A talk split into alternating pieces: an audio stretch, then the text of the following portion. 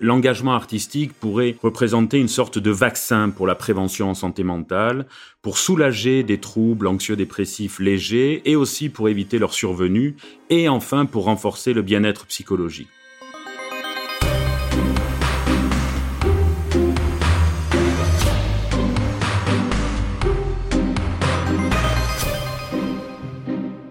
Pendant la crise sanitaire, nous sommes obligés de laisser nos activités culturelles de côté, les musées, les cinémas et les théâtres étant fermés. En parallèle, nous avons pu observer un grand nombre d'initiatives artistiques très spontanées, chanter ou jouer de la musique sur son balcon, répondre à des défis artistiques sur les réseaux sociaux, reproduire avec humour des tableaux connus. Un peu comme si cela nous était devenu nécessaire. Pour en parler aujourd'hui, nous accueillons Philippe Courtet, professeur en psychiatrie. Bonjour professeur. Bonjour Clotilde. Professeur, peut-on dire que l'art nous fait du bien? Oui, absolument, l'art fait du bien. Euh, en quelques mots, son rôle curatif a été suggéré dès son apparition dans les peintures pariétales, c'est-à-dire dès la préhistoire, mhm. comme par exemple à la grotte Chauvet avec des dessins préhistoriques vieux de plus de 36 000 ans. Ainsi, l'art est inhérent à l'humanité et son pouvoir guérisseur a été suggéré dès son apparition. Si beaucoup de personnes se sont jetées, comme vous le soulignez, sur les pratiques artistiques ces derniers temps, c'est parce que ça fait du bien depuis toujours. Nous avons cherché une adaptation psychique face à ce qui n'était plus permis pour nous échapper mentalement des contraintes liées à cette crise. On ne pouvait plus sortir. Les pratiques artistiques ou l'engagement dans la culture sont des activités indispensables pour le bien-être des individus. Une étude a par exemple montré que les personnes qui, pendant la pandémie, passaient le moins de temps à faire de l'exercice ou à pratiquer des activités artistiques étaient plus sensibles à l'aggravation du stress lié à cette pandémie. Justement, euh, professeur, pouvez-vous nous expliquer comment l'art agit-il sur notre santé? C'est une vaste question. C'est un domaine en, développement très important depuis une dizaine d'années, et notamment grâce aux neurosciences et aux sciences cognitives qui viennent compléter ce qui jusqu'à présent était plutôt du domaine de la philo. Une chercheuse anglaise a ainsi identifié récemment plus de 600 mécanismes d'action, autant dire que la réponse n'est pas simple. Oui, effectivement, oui. Alors pour commencer, l'art, c'est important de l'avoir à l'esprit, a un effet biologique. La pratique d'un art ou l'engagement artistique a un effet sur les régions du cerveau qui sont impliquées dans le plaisir, dans l'amour et aussi dans la régulation émotionnelle. En conséquence, l'art va stimuler l'empathie, la compassion, les interactions sociales et permettre la cohésion sociale. L'art va agir également sur l'axe du stress. Il va générer la libération de certaines hormones comme la prolactine ou l'ocytocine. L'ocytocine est considérée comme l'hormone de l'amour, de l'attachement, euh, du lien social. Et il va, euh, l'art, atténuer le rythme cardiaque et cela aura donc un effet relaxant. Et l'art agit également sur l'immunité. Lorsque le système immunitaire est déréglé, cela peut créer un état d'inflammation qui fait le lit des maladies chroniques, comme la dépression et comme certains cancers par exemple. Et la pratique artistique régule et permet de ramener tous ces systèmes biologiques à leur équilibre. Oui, c'est très intéressant. Pourtant, spontanément, on pense plutôt aux effets psychologiques de l'art, comme la rêverie. Oui, en effet, l'art crée ce qu'on appelle un état de flow, c'est-à-dire un état mental de concentration, d'attention maximale, d'engagement, qui génère en même temps un sentiment d'accomplissement. Et c'est ce qu'on recherche dans le yoga ou dans la méditation de pleine conscience. On est absorbé, on perd la notion du temps, et cela permet de réguler l'homéostasie, c'est-à-dire l'équilibre interne euh, mmh des fonctions du corps et de l'esprit. Et ceci va faciliter également le vagabondage de l'esprit, la rêverie, qui sont bénéfiques à la fois pour ce qu'on appelle la résolution de problèmes et pour le développement de la pensée créative qui va euh, permettre euh, d'atténuer les ruminations lorsqu'on a des soucis. Et ceci va également permettre l'introspection et la conscience de soi. Et l'art stimule bien entendu l'imagination.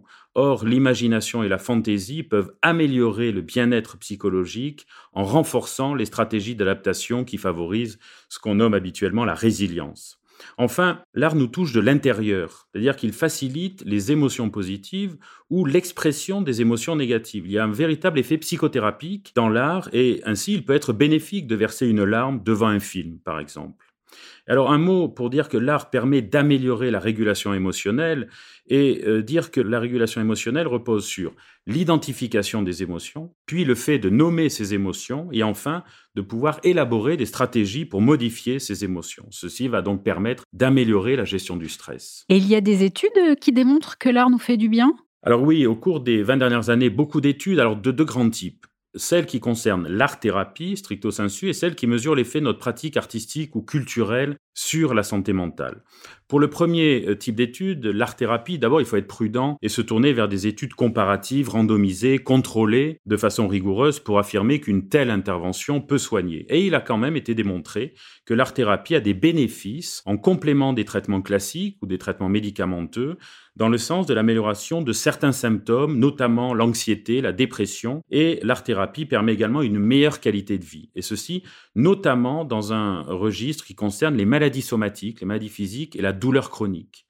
Et l'art-thérapie a également été euh, démontrée pour permettre d'améliorer euh, certains symptômes de la schizophrénie, comme le repli sur soi, le manque de motivation ou la difficulté à agir. Et il est intéressant, au cours de cette pandémie, une étude italienne réalisée chez des soignants qui ont été particulièrement éprouvés, bien sûr, a montré que la musicothérapie a pu améliorer leur niveau de fatigue, de tristesse, de peur ou d'inquiétude.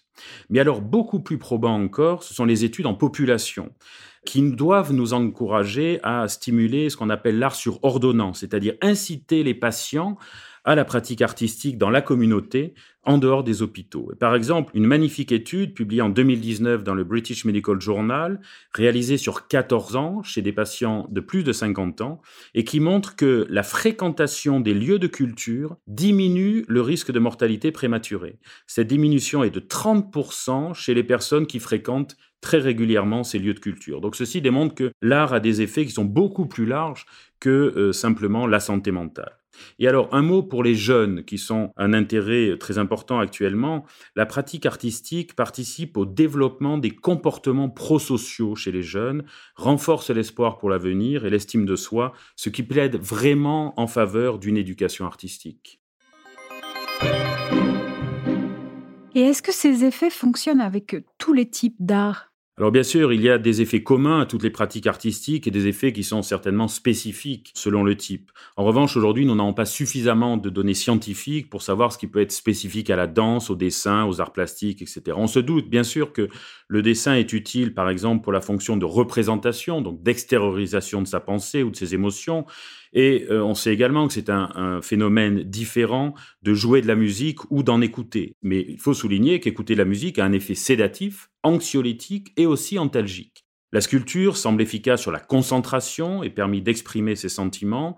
Et quant à la danse, elle a bien sûr le bénéfice de l'activité physique et en plus de la représentation que l'on a de son corps et des effets directs sur le toucher social qui nous manque tellement à l'heure actuelle. Mais si l'effet de l'art est si profond, c'est qu'il nous touche en étant seulement spectateurs. Nous savons que nous sommes touchés par les œuvres d'art, ce que nous avons tous vécu dans un musée, mais aussi ce qui est confirmé dans les études neuroscientifiques. Et dernier point, un effet partagé par toutes les formes d'art, l'art permet de rompre la solitude parce qu'il crée un sentiment de plaisir d'être ensemble, il renforce la collaboration et ainsi la cohésion sociale. Docteur, vous avez abordé tout à l'heure l'art-thérapie. Pouvez-vous nous expliquer exactement ce dont il s'agit? Oui, alors si l'art a un, effet préventif, il a aussi un rôle curatif. Encore une fois, il faut être prudent avec des études bien menées contre placebo, comme on fait classiquement. Pour l'art-thérapie, pour faire simple, l'idée est d'aborder les problèmes qui sont en rapport avec la maladie à travers ce médium qui est tel ou tel type de, de pratique artistique. Et l'art-thérapie a un intérêt majeur, c'est qu'elle aide les gens à accéder à des aspects du soi ou de son psychisme qui ne sont pas toujours accessibles par la parole, qui est la base des psychothérapies. Et par exemple, pour des patients qui présentent des états de stress post-traumatique, il y a une pratique qui s'est développée récemment et qui consiste à demander aux patients de fabriquer des masques en papier mâché. L'idée est qu'ils puissent représenter leurs émotions d'horreur suite au traumatisme sur ces masques et ensuite les participants pourront échanger, élaborer et commenter dans une pratique de groupe. C'est-à-dire que ces masques permettent aux sujets d'exprimer visuellement les blessures invisibles de leur traumatisme, de la guerre et les effets de leurs blessures sur leur identité pour ensuite permettre de traiter ces blessures émotionnelles dans le cadre d'un abord psychothérapique plus classique et par exemple de thérapie de groupe.